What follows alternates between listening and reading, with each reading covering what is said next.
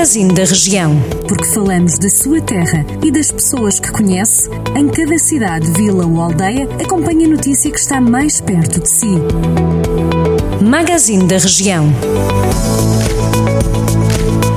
Os alunos do agrupamento de escolas de Armamar conquistaram o primeiro prémio no concurso Vamos Contar uma História, promovido pela Lusoinfo Multimédia Editora.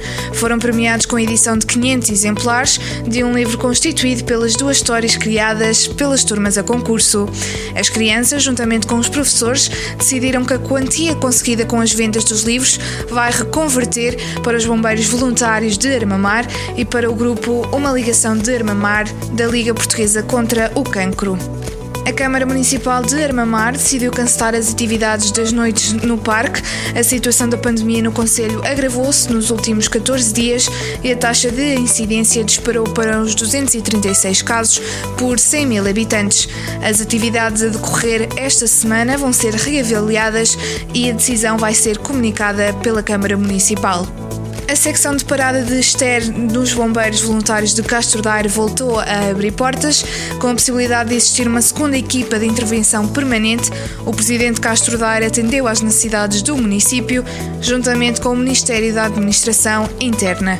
Desta forma, foi possível reabrir a secção e o comandante Paulo Almeida acredita que a abertura vai dar uma maior segurança e rapidez na resposta aos moradores.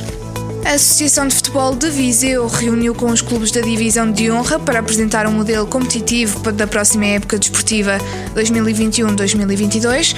Vão existir três séries, Norte, Centro e Sul, compostas por oito equipas cada. A série é discutida a duas voltas, num total de 14 jornadas. Os dois primeiros de cada série e os dois melhores terceiros seguem então para a segunda fase e o pior terceiro classificado e todos os restantes clubes do quarto até ao oitavo de cada cada série seguem então para a fase de manutenção.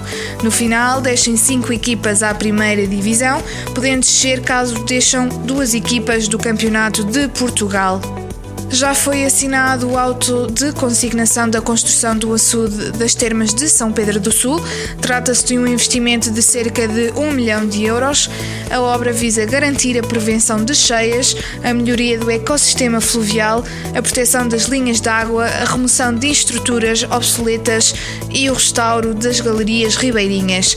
Inclui ainda a reconstrução e remodelação dos açudes já existentes, trabalhos de melhoria do espelho de água e de escoamento.